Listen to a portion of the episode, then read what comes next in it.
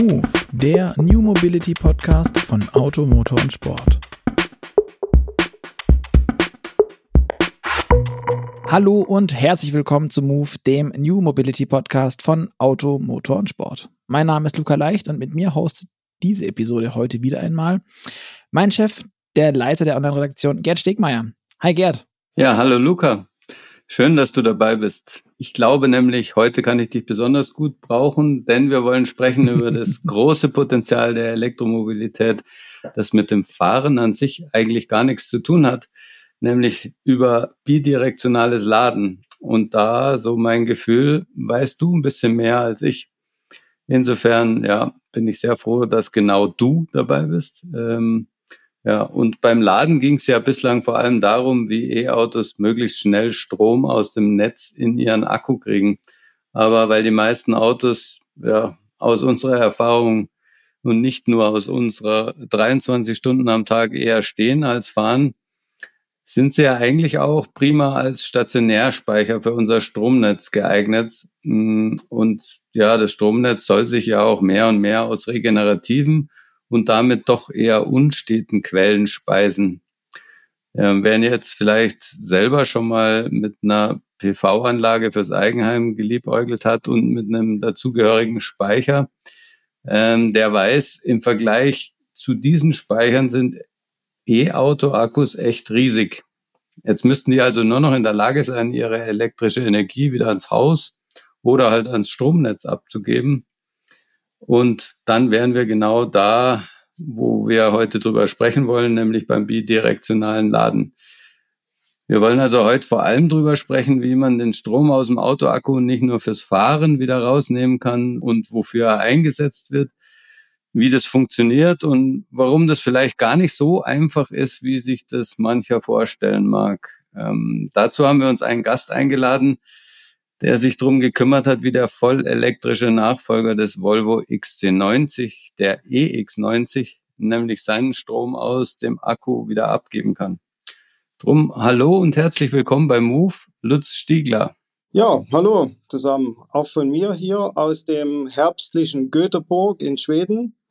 Ich sitze also hier im Headquarter von Volvo und bin zuständig für den elektrischen Antriebsstrang oder die elektrischen Antriebsstränge also Batterie, die E-Maschine, die Getriebe dazu, Ladegeräte und was man sonst noch so braucht. Und das ist eine Menge, um ein Auto elektrisch fahren zu können und auch um das dann laden zu können und in unserem Falle auch wieder entladen zu können.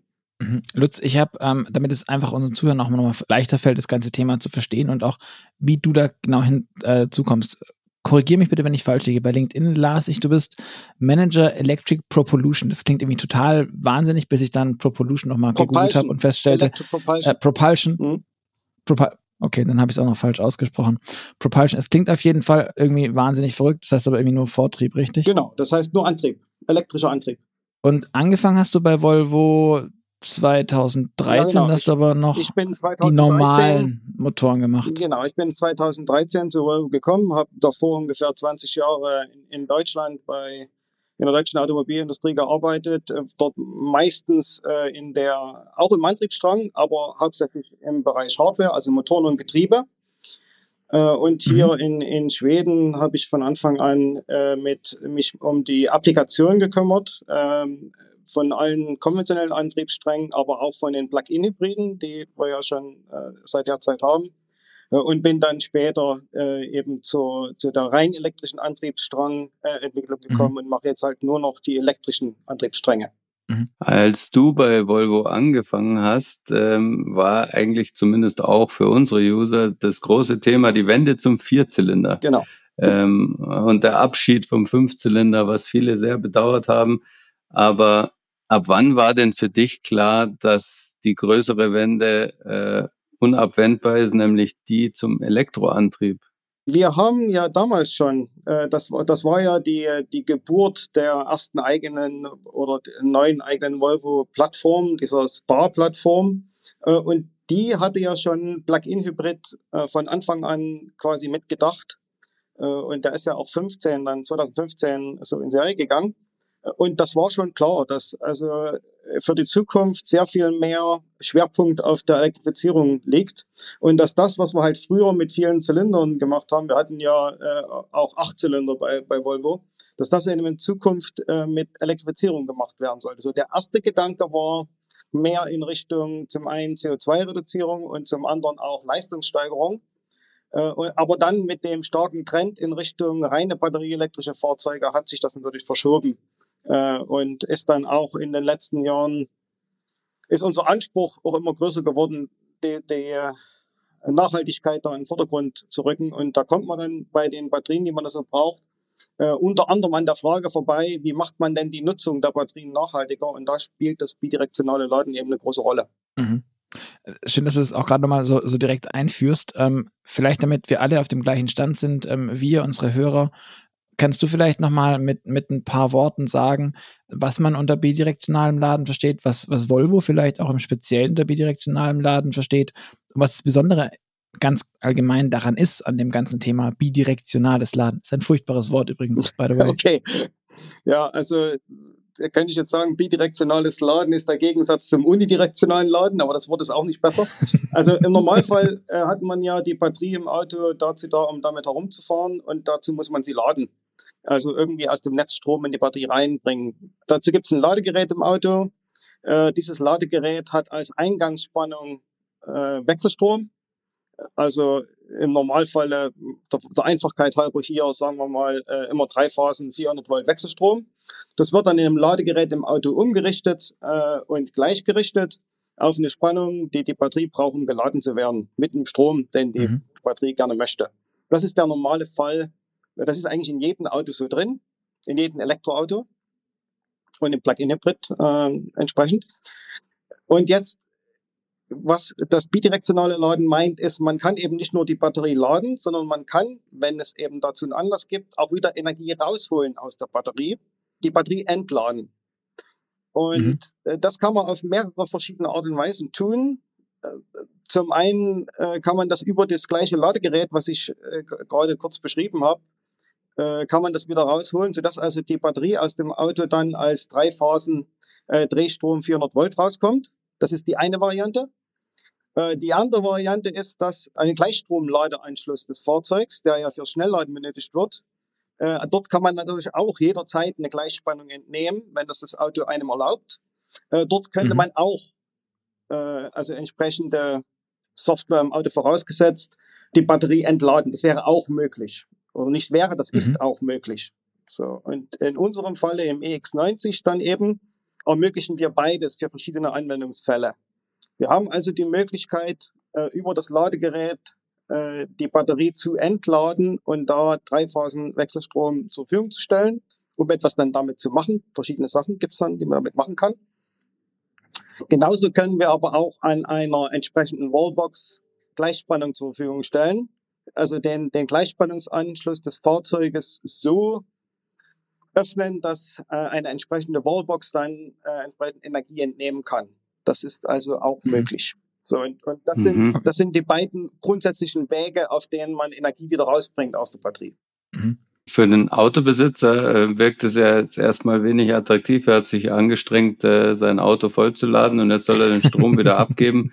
Äh, was wäre denn die, die Motivation, ähm, das wieder rauszulassen? Ja, da gibt es einige Motivationen. Es gibt erstmal die für den individuellen Betreiber des Fahrzeugs. Und das ist eben mhm. Äh, die, den, das Auto als Strompuffer zu benutzen. Äh, eben äh, in vielen Märkten, das ist jetzt in Deutschland nicht so verbreitet, aber in vielen Märkten gibt es ja zum Beispiel zeitabhängige Stromtarife. Äh, da ist über Nacht äh, der Strom immer sehr viel günstiger wie in den Spitzenzeiten am Morgen und am Abend. Und dann macht es schon durchaus Sinn, äh, über Nacht etwas mehr Strom in seinen Akku reinzuladen, um ihn dann früh morgens, bevor man auf Arbeit geht äh, oder fährt mit dem Auto, dann noch zu entladen. Zu Zeiten, wenn die Stromtarife eben äh, sehr hoch sind. Dann gibt es mhm. die, die, den Anwendungsfall, zum Beispiel man hat Solar auf dem Dach und möchte seinen Solarspeicher erweitern mit einem relativ großen Auto als Speicher. Und das, das wären jetzt mal beides Anwendungen äh, zu Hause für, für den individuellen äh, User. Äh, und dann muss man aber noch das größere äh, Bild sehen. Wenn also sehr viele Leute ihre Autos als Speicher benutzen, dann kann man noch sehr viel mehr damit machen. Äh, dann kann man netzdienlich diese Autos einsetzen. Und das, da gibt es auch verschiedene Mechanismen, wie man das machen kann. Also es gibt ganz viele äh, positive Gründe, das zu machen. Äh, die Frage ist immer nur, wie man die Kunden dazu bringt, das auch einzusetzen. Und das ist in Deutschland äh, relativ ja, schwierig im Moment noch weil eben in Deutschland die zeitabhängigen Stromtarife nicht stark etabliert sind. Das geht gerade erst los. Und damit der Nutzen, dass über den Tag die Energie äh, die Energie zu völlig unterschiedlichen Kosten erhältlich ist, dieser Nutzen, der ist für den deutschen Endkunden unter Umständen noch nicht verfügbar. Aber ich denke schon, dass das kommen wird, auf lange Sicht. Mhm. Aber da muss ich jetzt einhaken und, und die Frage stellen, das hohe Gut des Autos ist doch eigentlich, dass es vier Räder hat und mobil ist. Du hast jetzt die ganze Zeit von Szenarien gesprochen, die der Heimspeicher ja genauso gut kann. Und ich ja. höre von Batterieentwicklern auch immer wieder dieses Thema, dass ähm, so eine Autobatterie so wahnsinnig komplex ist, weil sie so hohe Sicherheitsanforderungen hat und, und so weiter. Und das Ding, was ich mir in den Keller stelle, irgendwie so, naja, schon mehr so die Discount-Variante sein darf, weil das alles nicht so komplex ist, nicht so schwierig. Das ist von der Temperatur nicht, nicht tricky. Die ganzen Lade-Entladezyklen sind alles einfacher. Also warum gehe ich jetzt mit dem, mit dem edlen Gourmet-Werkzeug Auto oder Elektroauto-Akku ähm, hin und mache sowas Profanes wie meine Solaranlage zu puffern oder äh, ein paar Cent zu sparen, um Nachtstromtarife zu nutzen? Ist es wirklich, also du sprachst vorhin von effizient. Ist das effizient? Also erste Antwort oder äh, prinzipiell Antwort ja. Äh, zweite schnelle Antwort, ein paar Cent ist gut. Wir können uns dann noch über, über die Beträge unterhalten, die die paar Cent ausmachen. Äh, sehr gern, sehr gern. Das machen wir später. Machen wir haben wir später. auf der Liste. Ich wollte erst nochmal versuchen, auf diese erste Frage zurückkommen. Warum nimmt man den Champagner da und nutzt ihn wie Wasser? Ähm, und da müsste ich jetzt auch wieder etwas scherzhaft sagen, weil man es kann. Äh, die, okay. die, die, der, der Hauptgrund, den ich da sagen wollte, da komme ich ein bisschen zurück zu dem Thema Nachhaltigkeit. Der liegt darin, äh, wenn ich jetzt mal von uns aus Volvo ausgehe, was wollen wir denn machen? Wir wollen die Verbrennungsmotoren langfristig und großflächig ablösen durch äh, batterieelektrische Fahrzeuge. So, das bedeutet, dass wir allen Kunden, die heute mit den Verbrennungsmotoren gut zurechtkommen, äh, eine Alternative bieten wollen in Form eines batterieelektrischen Fahrzeuges dann wird es nicht gehen, dass man den Kunden sagt, aber übrigens, euer batterieelektrisches Fahrzeug hat heute nur noch eine Reichweite von 300 Kilometer, aber auch nur bei gutem Wetter. Äh, also das bedeutet, man muss äh, eine, die, diese Mobilität weiterhin attraktiv halten und unserer Meinung nach zählt eben zu dieser Attraktivität, dass man eine gute Reichweite hat äh, mhm. und eine, um sich der Kunden keine Sorgen machen muss, auch wenn er die eben nur, was weiß ich, dreimal im Jahr braucht. Und das ist mhm. genau der Punkt, dass die meisten unserer Kunden und nicht nur unser, also generell der, der Autofahrer, äh, im 95 Prozent ihrer täglichen Fahrrouten nur sehr wenig aus der Batterie brauchen, aber dem, dann eben in den 5 Prozent, die übrig sind, äh, die Batterie schon ganz brauchen. Und jeder von mhm. uns, der eine Langstrecke in einem BEF fährt, der weiß, äh, wie gut das ist, wenn man halt, was weiß ich, 300 Kilometer am Stück fährt und sich dann mal locker überlegt, wo latscht denn als nächstes als wenn man alle 150 Kilometer gucken muss, wie kriege ich denn jetzt schnell wieder meinen Akku aufgefüllt. So, also ja. unsere Philosophie ist schon, dass wir in der Zukunft eine relativ große Reichweite zur Verfügung stellen werden. Das geht einher mit einem relativ großen Akku. Der ist dann drin im Auto. Und da komme ich zurück zu dem, was ich gesagt habe, weil man es eben kann. Wenn man jetzt eh einmal einen großen Akku in einem Auto hat, dann muss man den geschickt nutzen. Mhm. Und da in, im normalen Betrieb des Fahrzeuges der Akku eben nur gering ausgelastet wird, da macht es eben absolut Sinn, diesen Akku dazu heranzuziehen, eben äh, Stromspeicherarbeiten wie der profane Heimspeicher da auszuführen. Und äh, wie du auch richtig gesagt hast, die Sicherheit äh, des Akkus oder die Eigenschaften des Akkus sind da absolut geeignet. Das kann der sowieso. Also warum sollte man ihn so nicht nutzen? Das ist eher die Frage. Warum nicht? Ich würde nicht fragen, warum, sondern ich würde fragen, warum nicht? Was spricht denn dagegen? Und das ist mhm. relativ schnell beantwortet, da kommen wir, glaube ich, auch später nochmal drauf, aber das würde ich gerne direkt rein, reinwerfen. Ähm, das Thema, die Dinger altern und äh, jeder Ladezyklus, den so ein Akku macht, macht ihn halt, nimmt ihm Wert.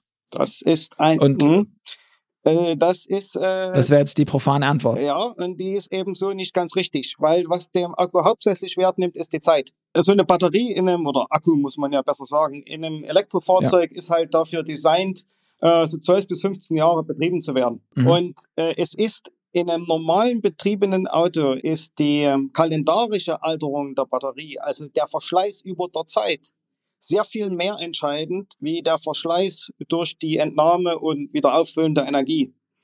Also es ist eigentlich die Zeit, die die Batterie ähm, mhm. verschleißen lässt, nicht so sehr die Energiemenge. Natürlich hat die Energiemenge auch einen Einfluss, ähm, aber mhm. das hängt sehr davon ab, wie das Gesamtsystem aussieht. Man muss also auch dafür sorgen, dass man das von vornherein in das Gesamtsystem des Autos mit reinbaut, dieses Potenzial, äh, um die Batterie auch bidirektional nutzen zu können. Äh, aber das ist kein, äh, das ist eben nicht so, dass wenn man das bidirektional nutzt, damit automatisch die Batterie schneller verschleißt. Äh, das mhm. ist mhm. marginal, was das an zusätzlicher Batteriedegradation bedeutet. Da spielt vielleicht auch eine Rolle, dass äh, der E-Auto-Akku so viel größer ist, genau. ähm, als wir es jetzt von den Heimspeichern kennen. Kannst du mal kurz einordnen, der EX90 hat einen Akku in welcher Größe und was ist so ein typischer Heimspeicher? Ja, der EX90 hat also einen Akku, der hat eine Bruttogröße von äh, 111 äh, äh, Kilowattstunden. Äh, das heißt, netto nutzen wir so 107, 108 Kilowattstunden aus dem Akku. Äh, und ein typischer Heimspeicher hat vielleicht 10 Kilowattstunden. Also zwischen 5 und, und 15, würde ich sagen. Ist also ungefähr ja, zehnmal ja. so groß. So, und was wir, wenn wir äh, sagen, wir bieten bidirektionales Laden an, was wir dann auch tun, ist, wir bieten natürlich im Normalfall nicht den ganzen Akku an, äh, sondern im Normalfall ja. wird nur ein Teil des Akkus, also in den Größenordnungen sagen wir jetzt mal 10 Prozent, was ja dann immer noch 10 Kilowattstunden und mehr sind, ähm, dazu benutzt, um eben die tägliche Energiemenge bereitzustellen. Mhm. Verstehe. Ja. Ähm, jetzt klingt es für mich aber so, als wäre das alles eigentlich ziemlich clever und logisch. Also ich bin jetzt auch nicht falsch verstehen, ich finde bidirektionales Laden an, an sich total schlau und sinnvoll und auch sehr, sehr, sehr gut, dass es gemacht wird. Was ich mich aber immer frage, ist, wenn das so clever, schlau und sinnvoll ist, warum kommt das jetzt erst so langsam raus? Ähm, ihr wollt es mit dem, mit dem ähm, XC90-Nachfolger auf den Markt werfen. VW hat jetzt Mitte des Jahres, glaube ich, mal so ein Software-Update für den ID5, also dieses 3.01 war es, glaube ich, Update rausgeworfen. Und dann gibt es halt noch so eine Handvoll andere Autos. Ähm, wenn das so schlau ist, warum hat man das Ganze im Thema E-Auto nicht, nicht schon viel früher vorangetrieben? Ja, äh, da gibt es bestimmt ganz viele verschiedene Antworten drauf. Also es gibt äh, deutschlandspezifische Antworten und dann gibt es äh, mehr generelle Antworten. Also generell würde ich mal sagen, es ist ja gar nicht wirklich neu. Äh, wie du schon gesagt hast, es gibt heute schon Angebote äh, im, im, Feld. Äh, äh, japanische Hersteller machen das zum Beispiel, weil man nach den Tsunami-Erfahrungen dort das gesetzlich vorschreibt, äh, dass es eine gewisse Stromentnahme möglich sein muss aus den Fahrzeugen. Deswegen äh, sind einige asiatische Modelle, die das auch bei uns anbieten. also ich kenne drei. Also ich kenne mhm. den, den, den iMIF, den es nicht mehr gibt, den Leaf, äh, dann gibt es noch den, den Mitsubishi Outlander als Plug-in-Hybrid, der dann, wenn seine ja. doch sehr kleine Batterie leer ist, mit seinem Motor gegenheizen kann ja. und glaube ich bis zu 10 kW liefern, wenn ich es richtig im Kopf habe. Und dann gibt es auch den Mercedes EQS, der das kann, aber auch nur für den japanischen Markt. Und dann gibt es noch ein, ein Hyundai Ioniq zum Beispiel. Also es gibt noch sehr viele andere, die das auch können. Stimmt, der Yannick, ähm, ja. Äh, also die ganzen Asiaten, äh, ich kenne die genauen gesetzlichen äh, Bestimmungen dort nicht, aber die Asiaten können das, weil es eben in Japan Vorschrift ist, ab einer bestimmten Batteriegröße äh, das mhm. zu können.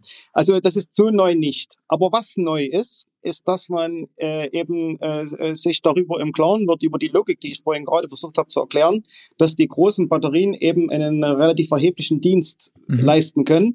Äh, zum einen halt für den, der damit seine Energierechnung optimieren kann und zum anderen eben für die gesamte Netzstabilität. Und wenn man sich mal anschaut, was da äh, diese äh, verschiedenen Institute, die das untersuchen in Deutschland. Es gibt eine Studie von Fraunhofer ISE und es gibt eine von Agora Energiewende. Ähm, die kommen also ganz klar zu dem Schluss, dass die, die batterieelektrischen Fahrzeuge sozusagen als mobile ähm, äh, Speicher, dass die eine sehr große Rolle spielen und einen sehr großen Anteil an diesem Kurzzeitenergiespeicher ähm, einnehmen. Das macht mhm. natürlich nur Sinn, wenn es auch wirklich eine große Anzahl von Autos gibt. Und da sind wir ja gerade erst. Es ist ja jetzt gerade erst der Hochlauf der Elektromobilität. Vor fünf Jahren hatten die Fahrzeuge ja noch keine nennenswerte Marktdurchdringung. Äh, und jetzt geht das aber los und äh, deswegen wird jetzt auch mehr da rein investiert oder auch reingesteckt. Mhm. Dann kommt noch ein zweites Argument äh, dazu. Du hast da vorhin gerade einen Wettbewerber genannt, der das per Software macht. Da komme ich zurück zu dem, was ich am Anfang gesagt habe. Äh, es gibt zwei Möglichkeiten, wie man das machen kann. Äh, zum einen über die DC-Seite, also Gleichstromseite, oder über die AC-Seite. Und ja. das, was eben viele machen, ist das DC-seitig ähm, ermöglichen weil es relativ einfach ist, das zu ermöglichen. Das ist nur eine Kommunikationsfrage und dann muss man halt die Systeme im Auto entsprechend so umstricken, so softwaremäßig so vorbereiten, dass sie das können. Aber dann braucht man, muss man eben diese Energieumformung, die notwendig ist, außerhalb des Fahrzeuges machen. Über eine spezielle Wallbox. Das ist dann eine sogenannte DC-Wallbox. Ähm, mhm. Und dann, dann steckt die gesamte Energieumformung, äh, die notwendig ist, in der Wallbox und nicht beim Auto. Und das ist dann, äh, fallen im Prinzip die gleichen Kosten nochmal an, äh, die ohnehin schon im Auto stecken, weil man eben äh, die, die Leistung, äh, die, die da gebraucht wird, äh, das ist nicht ganz preiswert, äh, die über Power-Elektronik halt um, äh, entsprechend zu äh, bereitzustellen. Das sind also, man braucht also erstmal einen DC-DC-Wandler äh, und dann einen DC-AC-Wandler um eben mhm. entsprechend die Leistung aus dem Gleich, aus der Gleichstrombatterie im Auto in das Wechs äh, Wechselstromnetz, was wir im Normalfall benutzen, äh, um die dort bereitzustellen. Und deswegen sind das recht erhebliche Kosten. Und das ja, wir, wir können es mal in Worte fassen. Ich habe das mal recherchiert. Das sind, glaube ich, zwischen 10.000 und 15.000 Euro, die für so eine Wallbox dann äh, genau. äh, mal fällig werden. Ähm, und wenn, also wenn es eine CCS-Wallbox wäre, die dann DC lädt, ich glaube, die Shademos gibt's ab mindestens 6.000, habe ich gesehen, ja. 7.000 in dem Dreh. Also das ist schon noch mal ein Wort. Genau. Vor allem, wenn man bedenkt, dass gerade mit der ähm, Förderung, die ausgeschüttet wurde, 800 Millionen rausgehauen wurden oder noch sogar ein bisschen mehr. Und das alles nur AC-Wallboxen waren für zu Hause. Genau. So, und, deswegen haben wir uns eben gesagt, dass wir diesen Weg nicht oder nicht nur aus, nicht so ausschließlich gehen, sondern dass wir eben auch AC äh, bidirektional zur Verfügung stehen. Das heißt, man kann also ähm, über die ganz normale Wallbox aus dem Auto nicht nur den Strom reinschieben, sondern auch wieder rausnehmen, weil die ganze Umformung schon im Auto passiert, weil das im Ladegerät mit mhm. integriert ist. Und damit muss man okay. also nicht so eine teure Wallbox haben, sondern man kann eine ganz normale äh, AC-Wallbox in so einer AC-Wallbox, äh, die da ist eigentlich nicht viel drin. Da ist nur ein, ein Fehlerschutzschalter drin, ein, ein großes Relais, was die drei Phasen schaltet und ein bisschen Kommunikation. Äh, das ist jetzt mal sehr vereinfacht äh, gesagt, was da drin ist. Und vielleicht noch ein bisschen Strom messen. Die Kollegen von Mennekes und Co. Wir finden das alles nicht so einfach, was sie da bauen, aber ja, äh, wir lassen das mal so stehen. Aber, aber technisch, technisch ist da. Die, die drehen sich gerade alle in ihren Gräbern um und wo sie überall sind. aber, aber technisch ist da eben keinerlei Leistungselektronik drin über das Relais äh, hinaus. Ja. Die ganze Leistungselektronik steckt aber dann in einer DC-Wallbox drin. Äh, dort ist mhm. relativ aufwendige, äh, sind relativ aufwendige Schaltungen drin und das kostet auch entsprechend Geld. Und deswegen, ja. weil aber im Prinzip das gleiche ohnehin schon im Auto drin ist, haben wir uns dazu entschlossen, eben eine äh, Topologie im Ladegerät anzuwenden, äh, die durch einen relativ überschaubaren Mehraufwand diese Bidirektionalität eben möglich macht. Äh, und das ist auch noch gut mhm. für den Gesamtwirkungsgrad äh, beim Laden und deswegen ist das unserer Meinung nach der richtige Weg. Hm. Finde ich total spannend. Wir reden die ganze Zeit von dem Strom. Wie viel ist es denn nun, dass da an Drehstrom rauskommt oder an, das ist, an 400 Volt? Das ist äh, äh, 11 kW. Also jetzt, äh, wenn wir das Fahrzeug auf Na, immerhin. Das ist ein 11 kW Lader und es geht 11 kW gehen rein und 11 kW gehen wieder raus. Das, das ist schon, schon mal ganz ordentlich, wenn man dann dagegen so, so ein Ionic 5 oder sowas annimmt, der dann aus seiner AC-Dose raus ähm, irgendwie eine Kettensäge bedienen kann. Ein Szenario, das ich mir schon, das, das ich gerne mal live sehen würde, wie jemand mit seinem Ionic oder so fünf in die in den Wald fährt, damit seine Elektrokettensäge in den Baum fällt. Ja, interessant. nee, nee, äh, nee das, äh, das ist eben bei uns ist es wirklich dafür gedacht, dass man eben auf allen drei Phasen die entspre entsprechende mhm. elektrische Leistung ähm, abgibt äh, und, und das eben so in das äh, Heimsystem, in das Elektrosystem integrieren kann. Jetzt sagst du ähm, Heimsystem. Ähm, wir wissen ja, dass nicht nur die Batterien, also auch die Stationärspeicher im Hause mit Gleichstrom funktionieren, sondern eigentlich auch die äh, Photovoltaikanlage, auch die gibt Gleichstrom ab. Und jetzt haben wir dummerweise dazwischen so ein Wechselstromnetz hängen ähm, und müssen deswegen alles wieder umwandeln. Ähm, wie groß sind denn die Verluste? Mhm.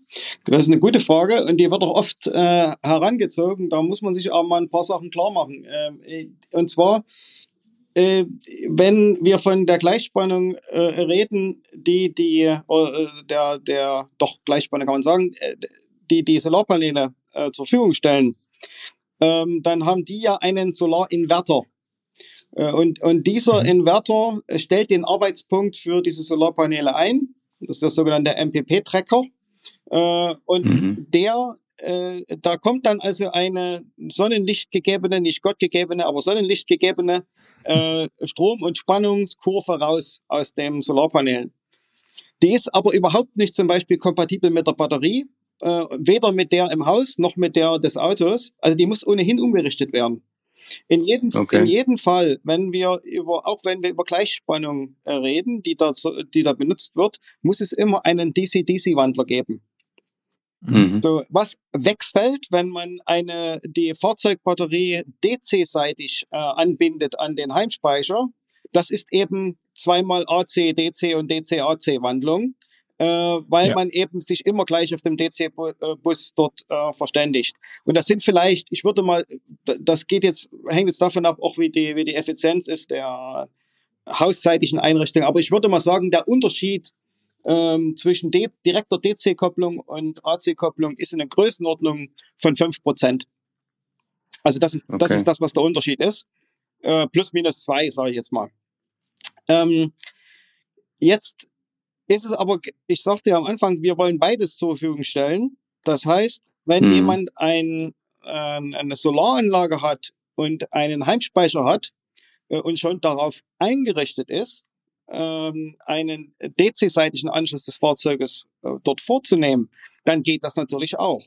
Äh, also wir haben hm. schon vor, auch ein Package anzubieten, was eine DC-Wallbox ähm, einschließt, wo man dann diese fünf Prozent noch ähm, rausholen kann sozusagen. Aber wie vorhin gerade gesagt, der Preisunterschied bleibt eben, weil dann äh, in dieser DC-Wallbox sehr viel mehr drin ist wie in einer AC-Wallbox. Mhm. Okay, das heißt, das ist letzten Endes eher jetzt ein, ähm, ja, ein technischer Schönheitsfehler. Das wäre so, so, wenn man sich einfach mal logisch hinlegt, Gleichstrom, Gleichstrom, so wunderbar einfach, aber in der Praxis macht es gar nicht so viel aus, weil die Gleichspannung, die vom Dach kommt, äh, wenig zu tun hat mit der aus der Batterie oder genau. umgekehrt. So ist das. Sie müssen an, äh, okay. man muss an jeder Stelle, wo man halt die Gleichspannungsquellen oder Senken verbindet, muss man wieder einen Umrichter haben, der dann Strom und Spannung in die, ins richtige Verhältnis bringt. Mhm. mhm. Ja. Okay, aber jetzt ähm, haben wir darüber gesprochen, dass ihr es ganz einfach, also du sagst es mit einem Aufbau in eurem Wechselrichter im Auto dann ähm, so einfach umbaut, dass ihr euer AC-Ladegerät, das ihr im Auto habt, quasi von der Batterie wieder speisen könnt und dann daraus die Energie rausziehen. Genau. Ähm, ich hatte im letzten Jahr die Gelegenheit, mit den Kollegen von, von VW zu sprechen, mit Elli. Mhm. Also von, das ist die, die Ladesäulen, ist das die Ladesäulentochter, kann man das so nennen? Ich weiß nicht ich sag mal, das ist die Ladesäulentochter von VW, die wir schon mehrfach zum Podcast eingeladen haben. Leider hat es noch nicht geklappt bis jetzt ähm, an dieser Stelle. Wenn ihr jetzt äh, auch was erzählen wollt, warum das besser ist, was ihr tut, ähm, meldet euch gerne nochmal. äh, Hüstel, Hüstel. Ähm, die haben mir erklärt, dass es total anstrengend ist, genau das zu tun, als ich ihnen das genau diese Frage auf der Pressekonferenz vorgeschlagen hatte wird, warum baut ihr die Kaskade nicht um und benutzt euren Wechselrichter einfach rückwärts? Das kann so komplex nicht sein, meinem Elektroverständnis nach. Daraufhin kam, doch, weil da müssen wir ja ganz viel Technik mit ins Auto bauen und das ist da dann, ja, musste dann, dann kostet jedes Auto 1000 Euro mehr oder 2000 und es ist viel sinnvoller, das ins Auto zu bauen. Ähm, ich entnehme deiner Aussage, die, du teilst diese These nicht. Ähm, was mich aber interessieren würde, wie baut ihr das denn tatsächlich auf? Ist es wirklich so einfach oder ist das dann schon ein besonderer Wechselrichter, der in eurem Auto ist, der normalerweise ähm, fürs AC-Laden benutzt wird und jetzt dann fürs AC-Entladen? Okay, also ich, ich fange erst mal an mit dem Satz, äh, du teilst diese Meinung nicht. Das, dem stimme ich zu. Ich teile die Meinung nicht. Nein. Äh, das hättet ihr ja nicht gemacht. Ich verstehe aber durchaus, warum man das sagt. Und ich muss noch eins dazufügen. Ich verstehe besonders, warum man es äh, von einem deutschen Hersteller so hört. Kann man vielleicht dann nochmal äh, darauf eingehen, warum das so ist. Ähm, hm, gern. Was jetzt technisch dahinter steckt, ist äh, so ähnlich, wie du das schon fast äh, angerissen hast. Das ist nicht, man muss sich das immer so vorstellen, äh, wie vorhin gesagt, es gibt einen DC-DC-Wandler und einen DC-AC-Wandler äh, in Richtung des, des Entladens jetzt gesehen. Und der Unterschied, den man dann machen muss, wenn man halt diese Entladefähigkeit mit einbaut, liegt in der DC-AC-Stufe. Äh, da muss man halt etwas, was man ähm, im, im, im Normalfall relativ einfach machen kann und eben äh, nur mit Dioden machen kann. Dort muss man noch was äh, mit, mit ähm, aktiven Bauelementen machen.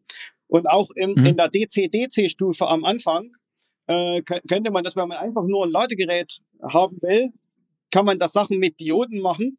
Während wenn man es auch wieder entladen will, äh, muss man dort, mindestens dort muss man ein, ein äh, entsprechendes aktives Element rein, rein einsetzen. Also ich sag's mal mit ganz einfachen Worten. Weil, weil Dioden halt nicht rückwärts können. Genau. Also das muss man ja, vielleicht noch Dioden, sagen für alle, die es nicht weil wissen. Weil Dioden immer festlegen. Ich sag's mal mit ganz einfachen Worten. Äh, man muss, äh, absolut primitiv gesprochen, man muss äh, drei Dioden im Ladegerät durch drei MOSFETs ersetzen. So einfach ist es nicht. Ne, es sind vielleicht dann sechs oder acht oder zwölf, äh, weil es um große aber, Leistungen aber von der geht. Grundidee. Aber das Prinzip geht dahin. Ähm, man, man, man, wenn man eine entsprechende Topologie verwendet, die das eben zulässt. Da ist der mhm. Aufwand nicht so riesengroß. Kannst du noch kurz, äh, vielleicht nicht nur für mich, sondern auch unsere User äh, erklären, was ein MOSFET ist? Ein, ein äh, MOSFET ist ein bestimmter Transistortyp. Ist eben ein aktives Bauelement, während eine Diode eben ein passives Bauelement ist. Äh, die lässt eben Strom nur in eine Richtung durch, aber dem Transistor, dem kann ich sagen, bitte jetzt Strom und bitte jetzt kein Strom. Äh, und damit kann ich eben okay. dafür sorgen, dass, dass diese, dass eine ähnliche Schaltung auch andersrum betrieben wird. Ja. Genau. So, wieder was gelernt. Ja. Hättest genau. du mal in Physik aufgepasst. Ich glaube, das ist gar, ja. gar, nicht Teil von Physik. Ähm, gut, la, la, lassen wir das. ähm, was mich jetzt noch interessieren würde, ihr sagt, ihr baut das, ihr habt das, ihr habt eure Architektur quasi so aufgebaut, dass die das kann. Ähm, du sagtest auch, dass Lade, also Wallboxen, die man zu Hause hat, die jetzt vielleicht auch schon weit verbreitet sind, ähm, das einfach können. Aber können die das wirklich so einfach? Also ich kann mir nicht vorstellen, dass diese ganzen Wallboxen, die du als nicht allzu komplex bezeichnet hast, mir hat mal ein, ein Techniker erklärt, so eine Wallbox ist eigentlich nicht mehr als ein aufgemotzter Raspberry Pi, wenn man Glück hat, wenn's, wenn man Pech hat, ist ein abgespeckter Raspberry Pi, also so ein kleiner Mikrocomputer, der wirklich nicht viel kann, ähm, der auch in der Regel nicht so richtig gut updatebar ist und alles und auch nicht so richtig gut ansprechbar. Ähm, und der schaltet, wie du vorhin sagtest, so ein paar Relais durch die Gegend und das ist es. Ähm, kommt der damit klar, dass ihr sagt, hey, guck mal, ich nehme nicht nur Strom von dir, ich, ich schicke jetzt mal Strom zurück durchs Relais. Fängt der dann nicht irgendwie an auch zu fliegen? Also wie, wie erklärt ihr denn der Steuereinheit, der Wallbox, dass ihr nicht Strom haben wollt, sondern geben? Das Nein, das kennt die doch gar also nicht. Das Entscheidende dabei ist die Kommunikation, weil die Wallbox hat ja auch ein paar Aufgaben, Kommunikation zu machen mit dem Auto. Äh, und und ja. diese Kommunikation, das ist das Entscheidende. Und da ist es schon so, wie du zwischen Zeilen sagst, das können dann die viele alte Wallboxen wahrscheinlich nicht weil es gibt zwei verschiedene. Also alt heißt 2021. Ja, genau. Äh, es, es gibt äh, viele dafür nicht aus, ursprünglich nicht ausgelegte Wallboxen, sagen wir es besser so. Ähm, mhm. Und das hängt damit zusammen, dass der Standard, der das bidirektionale Laden regelt, äh, dieser ISO-Standard, der ist erst kürzlich ausgerollt worden. Äh, und das beginnt jetzt erst, dass die Wallbox-Hersteller äh, die Kommunikation nach diesem Standard in ihre Wallboxen mit aufnehmen. Es ist aber nicht. Das ist der 11518, richtig? Das ist äh, 15 oder 18 Strich 20. Ah, ja, genau. Strich 20. Es gibt, äh, ja. da, das ist immer der gleiche. Äh, und dann hinten dran ist dieser Strich 20, das ist das, was das bidirektionale Laden mit beinhaltet. Und das ist eben mhm. jetzt erst äh, etabliert im Markt. Und das kommt eben jetzt erst rein in die Wallboxen. Es ist aber durchaus möglich, äh, das wissen wir von Gesprächen mit Wallbox-Herstellern, dass es Wallboxen gibt, die updatefähig sind. Also die man durchaus auch auf diesen neuen Standard updaten kann. Aber welche das im Einzelnen sind und wie das im Einzelnen funktioniert, dazu kann ich ja nichts sagen. Das ist wirklich ein bisschen das Geheimnis der Hersteller. Aber ich wollte nur, äh, nur deswegen sagen, man hat ja dann, wenn man so eine Wallbox hat und selbst wenn die nicht ähm, äh, updatefähig ist, äh, dann liegt die. Wallbox mhm. schon da und dann wird man die sicherlich mit einem aktuelleren äh, Modell dieses gleichen Typs äh, ersetzen können. Äh, und dann sind die Kosten, die halten sich da doch in sehr erträglichen äh, Grenzen, weil eben in der Wallbox ungefähr ja. das drin ist, was du beschrieben hast. ISO 15118, ich glaube, das war auch äh, eine dieser, dieser Themen, mit denen wir mal mit Marc Multin gesprochen haben, Gerd, du erinnerst dich. Schon, ja. schon lange her, ähm, der an dem Thema auch forscht und arbeitet und an diesem, an diesem ganzen Thema werkelt. Ähm, du sprichst über Kommunikation, Lutz. Ist es dann auch das Thema, das wir auch schon in dem Podcast hier hatten mit ähm, OCPP, also dem Open Charge Point Protocol? Ja, nein. Das ja auch nicht ganz äh, so einfach ist immer mit dem, was es kann und leisten soll und darf und will? Nein, das ist äh, nicht das Gleiche. Hier geht es um die Kommunikation zwischen genau. Auto und Wallbox. Äh, und beim äh, OCPP geht es um die Kommunikation zwischen Ladepunkt und den Aggregierern des Ladepunkts, also um die Steuerung des Ladepunkts.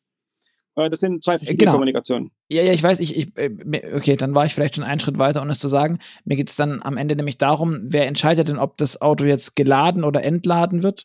Und ähm, weil du vorher von diesem wunderschönen Netzstabilisierenden, wir haben ähm, nicht immer genug Strom im Netz oder ich will was puffern oder sowas, das ich, ich werde ja vermutlich nicht entscheiden können oder wissen, dass E.ON oder wer auch immer gerade so einen Windpark betreibt, gerade Megastrom erzeugt. Die werden mich ja nicht anrufen und sagen, leg mal den großen roten Hebel in deiner Garage um, sondern das werden die vermutlich selbstständig machen wollen. Ja. Ähm, und auch müssen, weil ich vielleicht nicht daheim bin. Ähm, das, deswegen genau. kam ich auf die, das, die OCPP-Geschichte. Okay, das, das Kann das das dann auch? Ja, also das, das ist jetzt nicht unbedingt, das spielt jetzt mal keine Rolle, ob das OCPP oder irgendein anderes äh, Software-Schnittstelle ist. Okay. Das ist ja nur ein Schnittstellenformat diese, äh, sagen wir mal, Optimierung äh, des, des Ladens oder Entladens, die muss irgendwie erfolgen. Ja.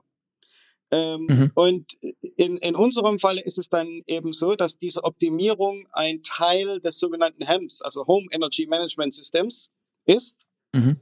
ähm, was eben über die Wallbox äh, oder über das Auto oder über beide äh, eben zugreift und dort einstellt, ob das Fahrzeug geladen oder entladen werden soll.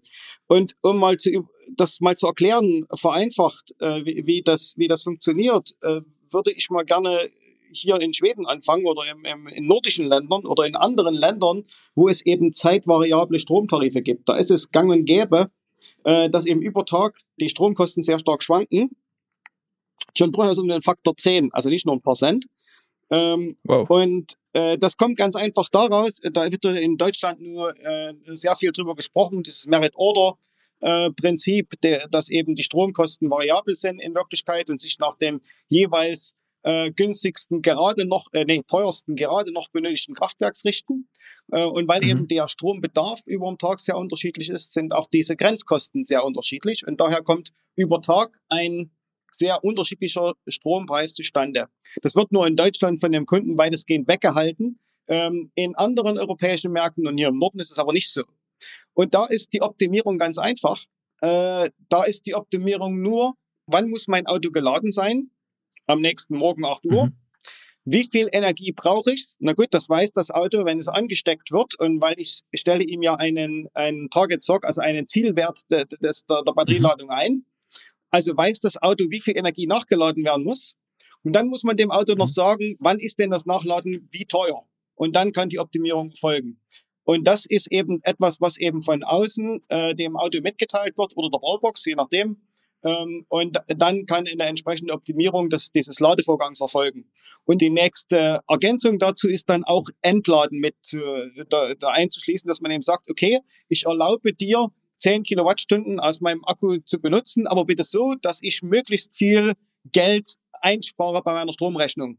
Und dann läuft die gleiche, äh, die gleiche Geschichte wieder ab, dass man also ähm, den, die Strompreise sich anschaut und überlegt, wann muss ich das Fahrzeug wie laden und wann kann ich es wie entladen. Und das läuft dann halt in, in, in Cloud-Algorithmen äh, Algorithmen irgendwo und wird dann halt runter aufs Auto gespielt und äh, wird, das Auto reagiert dann entsprechend. In jedem Fall, das Kommando hat der Fahrer. Der Fahrer sagt, ich will am nächsten Morgen äh, 7 Uhr mit mindestens äh, 90 Prozent SLC wieder losfahren. Ja, das ist, das ist mhm. immer das Entscheidende, weil das, das, die Grundlage ist immer noch, das Auto soll ein Fahrzeug sein, das muss immer gehen. Ja, und was dann möglich ist innerhalb dieser Zeit, das wird dann halt optimiert entsprechend der Preise. So funktioniert das in Märkten mit zeitvariablen Preisen.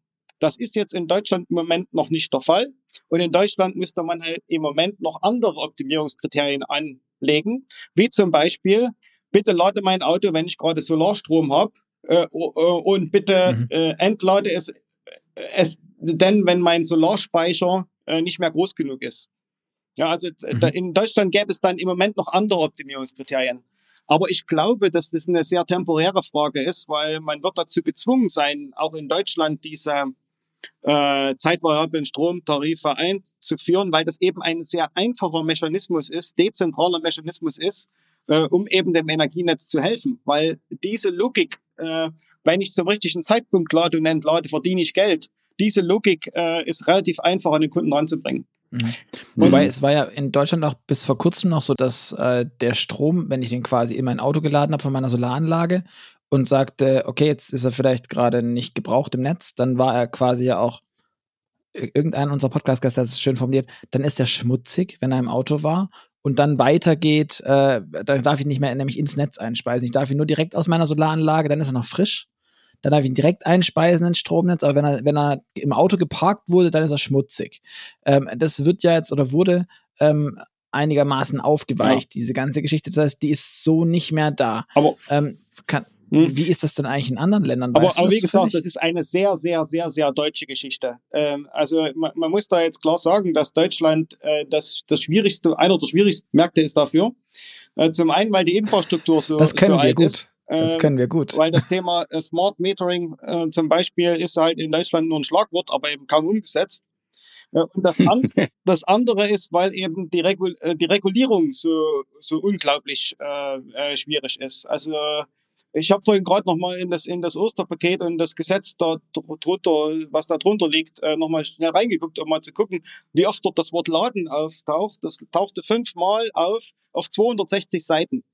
Ja, und ich habe es versucht zu lesen und ich habe es nicht verstanden, was ich gelesen habe. Also es ist es ist halt Deutsch. Ne? Die, die Regu Regulierungen sind halt. ich ich, ich habe es gelesen, aber es ist Ostern. Ich habe alles vergessen. Genau, es ist, es ist schwierig und es muss sich verbessern, es muss sich verändern.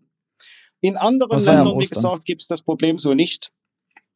Ähm, Deine Pro wie werden deine Prognose, wenn man sowas umsetzt ähm, und die, die Strompreise quasi mehrmals schwanken am Tag? Das ist ja so ein klassischer Spruch, der Markt regelt dann alles. Ähm, gefühlt wird dann aus deiner Sicht der Strom in Summe eher günstiger oder eher teurer? Der wird eher günstiger, weil es geht ja nicht um das Schwanken des Stroms, sondern es geht darum, dass dieses Preissignal, äh, dass das ein, ein entsprechendes Verhalten erzeugt.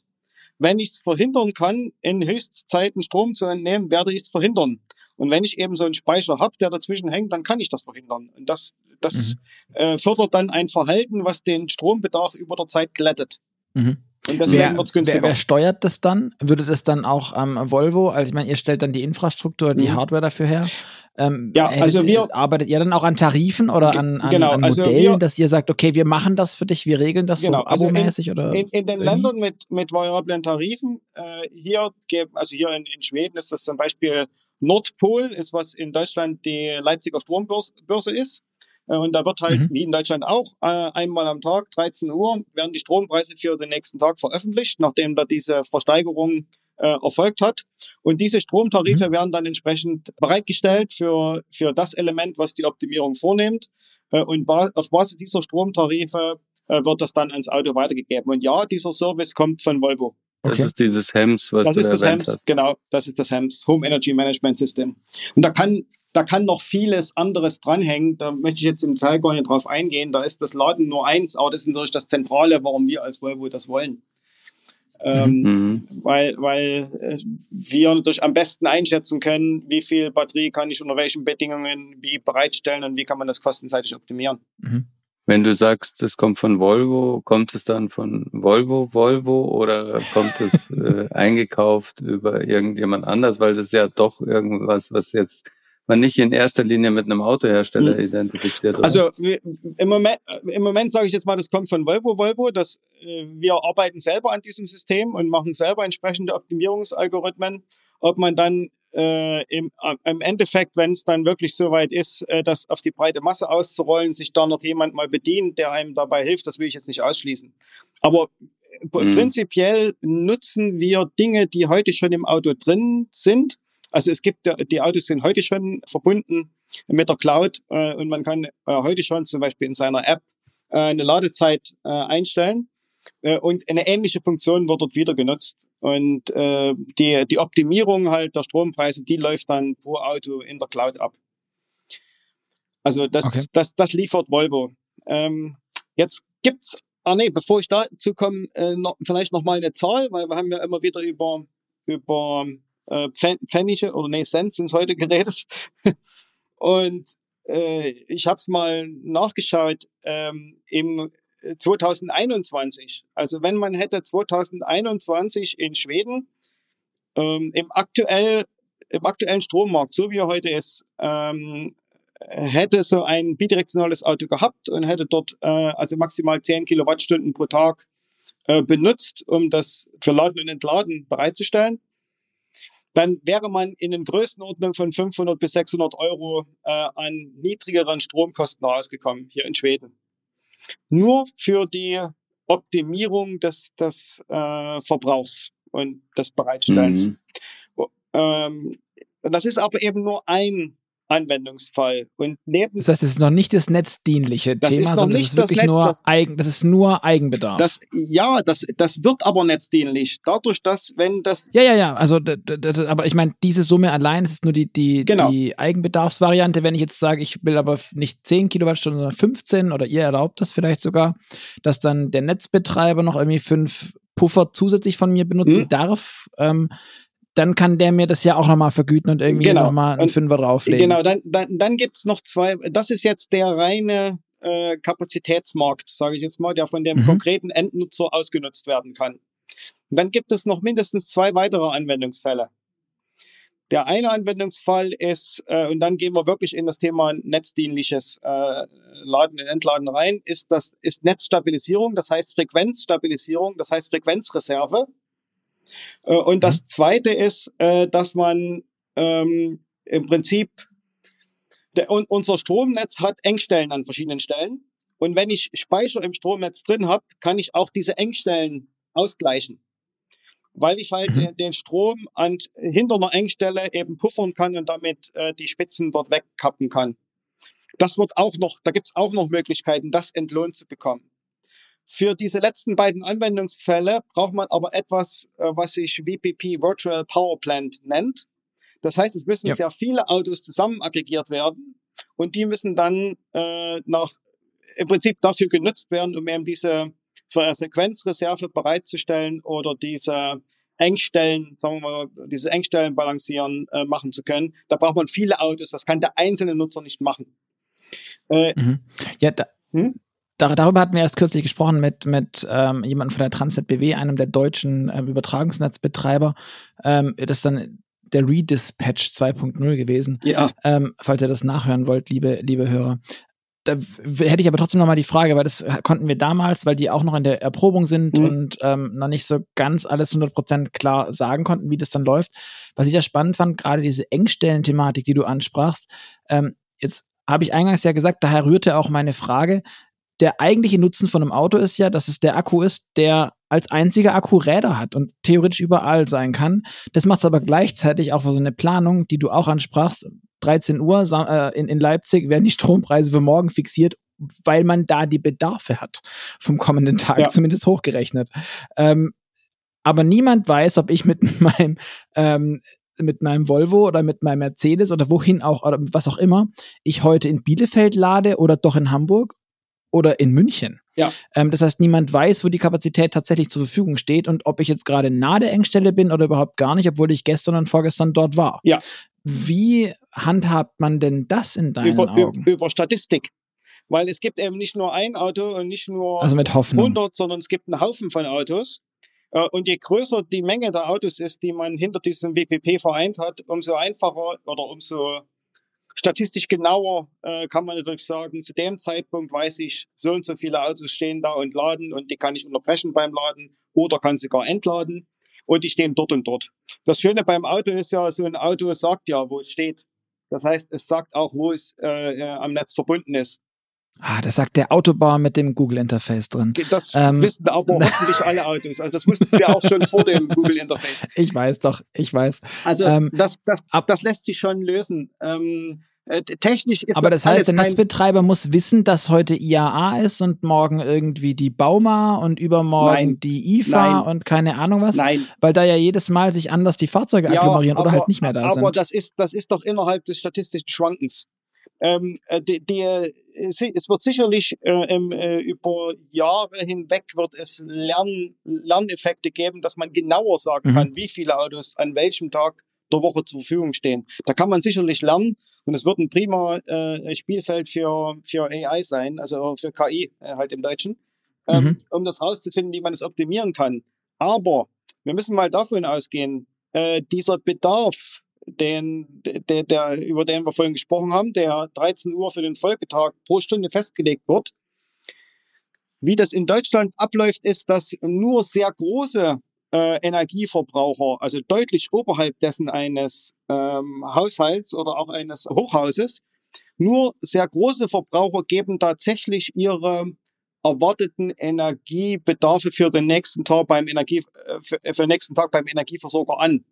Alle anderen Netzteilnehmer werden aus Erfahrung von den Netzbetreibern dazugerechnet und zwar nach sehr kruden äh, Pi mal Daumen-Regeln. Also da ist das, was die Autos machen, äh, spielt da überhaupt keine Rolle, bis eben auf die Tatsache, dass die Autos eben äh, zum Ausgleich dieser Pi mal Daumen-Regeln äh, herhalten können, weil das eben eine sehr große Energiemenge ist, mit der man dann spielen kann im Vergleich zu dem, was ein typischer Haushalt ist. Also wir haben es ja vorhin gerade gesagt, es ist sowohl Energie als auch Leistung sind vergleichsweise hoch, 11 kW und was weiß ich, 10 Kilowattstunden pro, pro äh, Session da. Ähm, ein normaler Hausanschluss, äh, was hat der jetzt? Äh, also wenn man, solange man nicht elektrisch heizt, sind das vielleicht, was weiß ich, 1 kW oder 2 Ja, kW, 20. wenn, wenn die Herdplatte Nee, ist. ein, Ha- ein Hausanschluss hat schon, ja, aber ein Hausanschluss hat schon 20 kW in, in, in Deutschland, glaube ich. Ab- so aber- aber nicht- mein, mein Wissens nach. Aber, aber das ist nicht der Anschlusswert, mit dem ein Energieversorger rechnet. nee, nee, das ist, das ist das, was mit, mit dem abgesichert ist. Das Ah ja, ist der das- Anschlusswert, das ist aber der- das, das ist, ist aber der. Elektriker hofft, dass niemand alle, alle Lämpchen gleichzeitig Genau so. anmacht und der Netz, und der Netzbetreiber auch Ab- nicht. Aber in, also in Deutschland wird der mittlere Hausanschlussbedarf, mit dem ein, Elekt äh, mit einem ein, ein äh, Verteilernetzbetreiber rechnet, äh, der liegt also, was weiß ich, bei ein bis zwei Kilowatt über den Tag. Äh, aber nicht bei elf. Das heißt, da kann man mit dem, Mhm. mit dem Auto schon sehr viel tun. Und man muss es eher umgedreht sehen. Wenn alle ihre Autos unkoordiniert anstecken, dann ist es natürlich ein Problem. Das heißt, äh, Mhm. man kann das, man kann das auch so argumentieren. Das hat jetzt nichts mit dem bidirektionalen Laden zu tun, aber mit der Vorstufe dessen, mit dem Smart Charging. Man muss in jedem Falle, wenn es mehr Elektroautos auf der Straße gibt, äh, äh, in Deutschland und in allen anderen Märkten, äh, muss man dafür sorgen, dass die koordiniert ans Netz gehen und nicht unkoordiniert jeder Abend 17 Uhr, wenn er nach Hause kommt, sein Auto reinsteckt und dann 17 Uhr äh, alle eine große Leistung ziehen. Das ist nicht gut, weil 17 Uhr ist sowieso eine blöde Zeit fürs Netz. ähm, wir haben jetzt ähm, die ganze Zeit schon relativ viel über ähm, die Unterschiede und wie einzigartig in der ähm, Beziehung Deutschland ist ähm, gesprochen, was das Stromnetz angeht. Was glaubst du denn, wo, woher kommt es? Warum sind wir da quasi ja gefühlt in der Steinzeit? Oi, das ist jetzt eine Frage, die erwischt mich ein bisschen auf den linken Fuß, muss ich ehrlich zugeben. Äh, also es, Ja. sicherlich hat man in letzter Zeit nicht so viel investiert in die Infrastruktur und das trifft da nicht nur das, das Energienetz, das trifft auch äh, Straßen, Brücken, sonst irgendwas, äh, wie andere um Deutschland herum. Ähm, also das spielt da sicher eine Rolle. Ja, darüber hinaus ist das wohl eher eine politische Frage, da kann ich wenig dazu sagen. Das ist keine technische Frage. Ja, Gekonnt ja. hätten wir's. Hm, verstehe. Und dann hattest du vorher noch, ähm, um die Klammer mal wieder zuzumachen, hattest vorher noch von den ähm, Unterschieden bei den Herstellern gesprochen und äh, hast gesagt, du hättest schon eine Vorstellung davon, warum zum Beispiel VW sagt, dass das nicht so einfach ist mit dem ACDC wieder abgeben und so. Ähm, kannst du das noch erläutern? Ja, das, das kann ich gerne, weil das hängt eben damit zusammen, dass äh, Volkswagen eben in Deutschland beheimatet ist und der deutsche Markt eben besonders schwierig ist mit seinen Regul Regularien. Denn wenn man ein, ähm, einen Energiespeicher ans Netz bringt, dann muss man ganz viele Sachen einhalten. Äh, da geht es um sogenannte Grid Codes, also wie man sich verhält, wenn man sich ans Netz anschließt. Äh, und das ist, äh, ist sehr unterschiedlich umgesetzt in den Ländern. Äh, und es ist nicht einfach, diesen äh, Anforderungen da zu entsprechen. Das hat jetzt nicht mhm. unbedingt was damit zu tun mit, äh, wir haben ja vorhin, als wir über das Ladegerät und die drei MOSFETs da gesprochen haben, haben wir ja nur über die reine Leistungselektronik gesprochen. Da gibt's aber jetzt noch mehr, denn man muss das auch steuern. Man muss äh, de, das Entladen dann auch oder Laden auch so steuern, dass man eben mit diesen äh, Grid-Codes in, in Übereinstimmung ist. Und das hängt eben auch wieder sehr stark vom Standort ab, äh, so dass es eben nicht einfach ist, in Deutschland das umzusetzen. Es ist in anderen Ländern deutlich einfacher, äh, diese Sachen zu implementieren. Mhm. Also das ist durchaus für den einen oder anderen Wettbewerber äh, auch ein Grund war, das eben mit der DC Wallbox zu machen, weil die DC Wallbox, die kann ich dann halt an einem Standort äh, installieren, dann ist sie dort angeschraubt und an, am Netz zugelassen und bewegt sich von da aus nicht. Und das ist einfacher zu handeln wie ähm, ein, ein, ein Auto, was, was äh, sich bewegen kann. Äh, es wird also durchaus ja. so sein, dass am Anfang in bestimmten Märkten das Auto nicht überall bidirektional betrieben werden kann, sondern nur an einem eingetragenen Standort, damit eben der Energiebetreiber äh, äh weiß, aha, dort gibt es ein Element, was eben einen, Energiespeicher von einer bestimmten Größe hat. Ähm, das ist so, weil die Richtlinien und, und gesetzlichen Randbedingungen, die haben bis jetzt äh, noch gar nicht das Thema Auto aus mobilen Stromspeicher auf dem Schirm. Das ist gar nicht richtig abgedeckt im, äh, im, im Gesetzestext, äh, wenn man sich mal anguckt, was man alles so können muss, wenn man sich ans Netz anschließen will. Und das ist eine gewisse mhm. Schwierigkeit, mhm. mit der arbeiten wir und äh, wir sind da optimistisch, das hinzubekommen. Aber für Deutschland ist das schon eine ganz schöne Herausforderung. Und da wäre es eigentlich einfacher, wenn das Gesetz sich mal allmählich so weit modernisieren äh, würde, dass es quasi anerkennt, dass es Autos als mobile Speicher gibt und das klingt sehr ambitioniert, Gerd. Ja, stimmt. Das klingt sehr ambitioniert. Ja, jetzt, aber, aber jetzt muss man mal zur Verteidigung äh, der, der Leute, will ich jetzt mal sagen, es gibt natürlich auch gute Gründe, warum nicht jeder einfach irgendwas ins Netz anklemmen kann. Ne? Also das, das, da ist die deutsche Gründlichkeit vielleicht nicht völlig unbegründet. Äh, man muss sich aber jetzt mal der neuen Technik mhm. da mal anpassen und muss das dafür sorgen, dass eben ein Auto eben mit der Größe eines Autoakkus mit einer bestimmten Energie, mit einer bestimmten Leistung ähm, da doch ran kann, wenn es eben grundsätzlichen Gridcodes entspricht. Das ist das, was ich erwarten würde. Ja aus der Geschichte abgeleitet, kann ein Netzbetreiber dann auch verbieten, dass mein Akku bidirektional ins System wieder einspeist. Also, weil, keine Ahnung, weil er sagt, du hast schon eine Solaranlage mit 10, 20 Kilowatt Peak. Ich glaube, man darf jetzt seit dem Osterpaket 30 machen, ohne dass das jetzt irgendwie total Raketenwissenschaft in der Anmeldung wird. Ähm, kann er dann sagen, nee, weil dann kommst du auf 40, deswegen bist du raus. Also ist, das, ist man dann da eingeschränkt oder was ist da eure Erwartung? Weil ich meine, ihr bietet, wollt es ja anbieten, ja. vermutlich halt auch in Deu Deutschland, ja. schätze ich jetzt mal. Ja, aber äh, sprechen. ja, genau. Ähm, also es ist absolut davon auszugehen, dass ähm, in bestimmten Stellen die Netzbetreiber Einschränkungen machen werden. Äh, wie du gerade sagst, du darfst eben nicht 30 okay. Kilowatt rausziehen, du darfst auch nicht 30 Kilowatt einspeisen, aber du darfst 10 Kilowatt rausziehen und 10 Kilowatt einspeisen. Davon gehen wir aus, mhm. dass das so ist ohne dass ich da jetzt die Details der, der, der Diskussion äh, da wirklich im okay. Kopf habe. Aber von solchen Einschränkungen würde ich ausgehen. Aber ich würde sagen, mit solchen Einschränkungen kann man auch leben. Ja, ja absolut. Ich wollte nur, aber das ist jetzt kein, kein Freibrief quasi, dass ihr das könnt für die Nutzer, die nein, das dann nein. machen wollen. Nein, es gibt, es gibt viele okay. Einschränkungen dabei, die muss man sich genau überlegen. Aber das, okay. das kann man tun. Und äh, selbst wenn da dann Grenzen sind, dann könnte der EX90 ja immer noch die Kettensäge betreiben und äh, vielleicht ein anderes Elektroauto laden, das, oder? Das, das, also das kann, das kann er ja das auch. Das kann er ja auch, aber das ist jetzt ehrlich gesagt nicht wirklich der Hauptgrund, warum wir das eingebaut haben. Das ist ein ja. nettes Nebenfeature, aber nicht das Hauptfeature.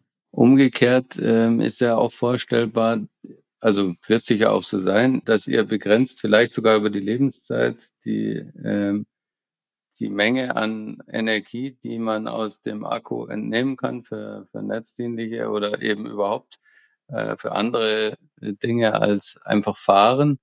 Ähm, Gibt es da irgendein Limit oder wie habt ihr das so in eurer Software vorgesehen? Na, also im Detail, wie wir es da vorgesehen haben, das, dazu werde ich jetzt nichts sagen, aber im, im Großen und Ganzen ist es so, dass wir haben natürlich Tests gemacht, ähm, äh, die eben sagen, was, welche zusätzliche Energiemenge pro Tag äh, eben ausmachen wird und wie, wie die sich auf den Verschleiß der Batterie oder die, die Degradation der Batterie unter unterschiedlichen Randbedingungen äh, auswirkt.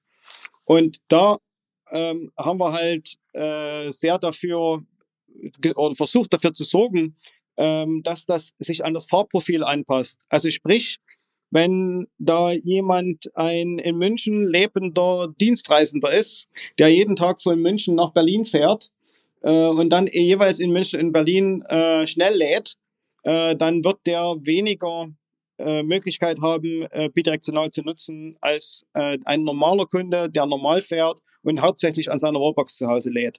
Also ja, Mhm. Äh, solche Einschränkungen sind implementiert. Man wird, äh, wir werden immer dafür sorgen, dass die, die Mobilität als Grundbedingung erfüllt ist und dass auch die Degradation der Batterie in dem Maß liegt, wie eine durchschnittliche Batteriedegradation liegt.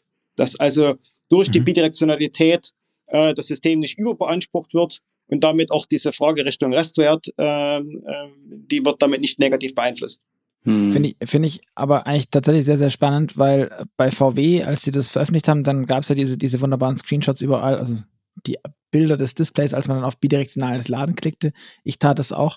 Wenn ich es richtig erinnere, war es so, dass VW die Grenze bei 10.000 Kilowattstunden ähm, quasi ähm, sah und dann dann einfach mein Kontingent an bidirektionalem Ladenmöglichkeit leer war und nach 4000 Stunden. Ich habe dann mal hochgerechnet, 4000 Stunden.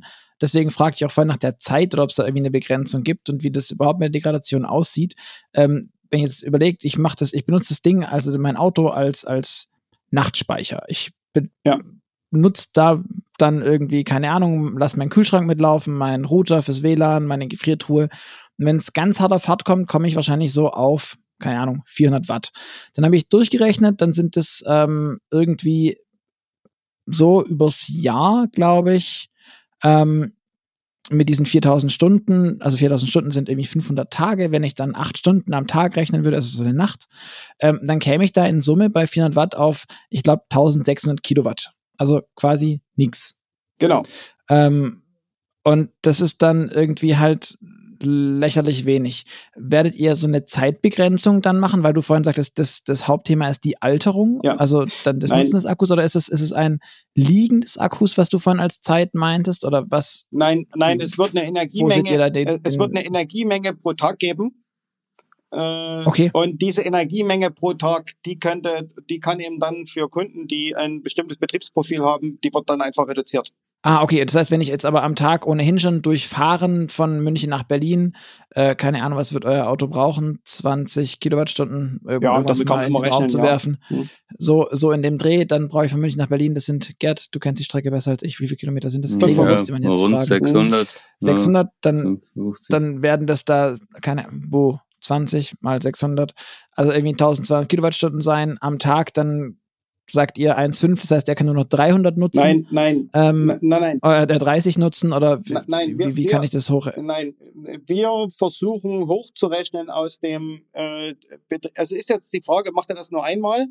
Äh, ah, okay. Oder macht er das jeden Tag? Okay, verstehe. Wir, wir versuchen hochzurechnen aus der Art und Weise, wie das Fahrzeug betrieben wird, wie welche zusätzliche Energiemenge, äh, die da äh, durch bidirektionales Laden äh, benutzt wird oder, oder Grid-Service benutzt wird, äh, mhm. welche zusätzliche Energiemenge keinen wesentlichen Einfluss auf die äh, Lebensdauer der Batterie hat. Das wird dann also mhm. entsprechend dem, dem Fahrprofil angepasst. Mhm. Das heißt, für euer Auto stellt ihr auch ein, eine, wie wir es kennen, eine 160.000 Kilometer ja. und acht keine Jahre. Ahnung, acht Jahre ähm, plus dann eben begrenzt genau. durch die durch die nutzbare Menge. Okay, verstehe. Und der ähm, SOC darf dann äh, maximal auf 70 Prozent auch vermutlich runtergegangen sein. Nein, nein, SOH. nein, nein, das ist, das ist eigentlich nicht so kritisch. Äh, okay. Das ist, das spielt nicht so eine Riesenrolle, wo der SOC liegt. Nee, ich, mein, ich meinte jetzt eher für die Garantie, also welcher Ach so, der, SOH, das ist State of Health. Ähm, der, der ja. Äh, State genau. of Health, ja, äh, ja, da ist, ist die Grenze 70 Prozent. Äh, da gibt's auch Gesetz, mhm. gesetzliche Bedingungen, dann die halten wir uns natürlich. Und die werden auch nicht ja. beeinflusst durch das äh, Bereitstellen ja, ja. Ladens. Okay, verstehe. verstehe. Und eure Batterie ist auch grundsätzlich so gebaut, dass sie dann ähm, rein theoretisch wieder ähm, sage ich mal, über die 70 Prozent äh, SOH äh, kommen könnte durch Austausch von Modulen oder irgendein anderes Refreshing mm, oder? Das ist nein, also eine äh, Batterie ist ein Lebensdauer-Element im Auto. Man, man, kann natürlich beim EX90 ähm, eine Batterie, könnte bei einem EX90 eine Batterie reparieren, äh, im Sinne von mhm. Module austauschen, das geht. Ähm, aber das ist nicht für diesen Fall gedacht. Das ist also, wenn wirklich mhm, äh, mal eine einzelne Zelle irgendwie einen schlechten Tag hat, äh, dann, dann ist das ein, ist ein Thema. Aber das hat, äh, wenn mhm. eine Batterie äh, altert, dann bringt das Austauschen weniger ein, eines Moduls, die am schnellsten altern, gar nichts, weil am drei Tage später müssen, muss man das nächste Modul austauschen. Also das, das bringt nichts. Äh, die Batterie muss als Ganzes, als Gesamtsystem äh, die Lebensdauer, die da vorgesehen ist, erreichen. Mhm. Reparatur ist die Ausnahme. Okay. Und dann noch ähm, auch, auch bisschen abgeleitet von der Frage, die ich eingestellt habe, ob das Auto überhaupt dafür geeignet ist. Ähm, jetzt von der Zyklenfestigkeit selbst sind ja NMC-Akkus, die leistungsfähiger sind und kleiner ja. und ich weiß nicht, was wird bei euch verbaut. Ja, ähm, es sind NMC-Akkus, ja eigentlich nicht so verbreitet, was Heimspeichern derart äh, angeht, wie jetzt LFP, auch wegen der, wegen der Größe. Beziehungsweise wird auf LFP ja gerade mega gesetzt und alle, alle fahren total auf LFP ab, seit die irgendwie halbwegs annehmbare ähm, Energiedichten hinkriegen. Wie, wie siehst du das da? Hätte der LFP-Akku da noch mehr Möglichkeiten, wenn jetzt ein ja, EX90 bauen würdet in, mit einem anderen Batteriekonfigurationssystem, der das kann und soll? Also wir würden wahrscheinlich nicht auf die Idee kommen, ein Fahrzeug in der Größe des EX90 mit einer LFP-Batterie auszurüsten, äh, weil wir in dem Auto schon maximale Energiedichte brauchen. Ähm, und, ja, okay, ist halt groß. Und, und, und, damit schaltet, schaltet LFP von Haus aus ähm, aus. Die Grundfrage, die dahinter steht jetzt, äh, die du gestellt hast, ist ja eigentlich, äh, sollte man nicht NMC-Batterien gar nicht für äh, Heimspeicher nutzen, sondern nur LFP-Batterien. Das war ja, ist ja das, was du eigentlich ja. sagst, weil die besser ja. geeignet sind. Und die, die, die, klare Antwort auf das ist, äh, das kann man so einfach nicht sagen. Weil es, es ist ein klares Vielleicht. Äh, es, ist, es ist immer eine Frage, wie man das Gesamtsystem auslegt ähm, es sind immer viele Eigenschaften, die da eine Rolle spielen. Also Energiedichte mhm. ist eine wesentliche Energiedichte, Leistungsdichte, Sicherheitsanforderungen, Lebensdauer, jetzt habe ich bestimmt noch fünf vergessen. Also es, es gibt immer ganz viele, ganz viele Dinge, die man balancieren muss, wenn man ein Batteriesystem auslegt.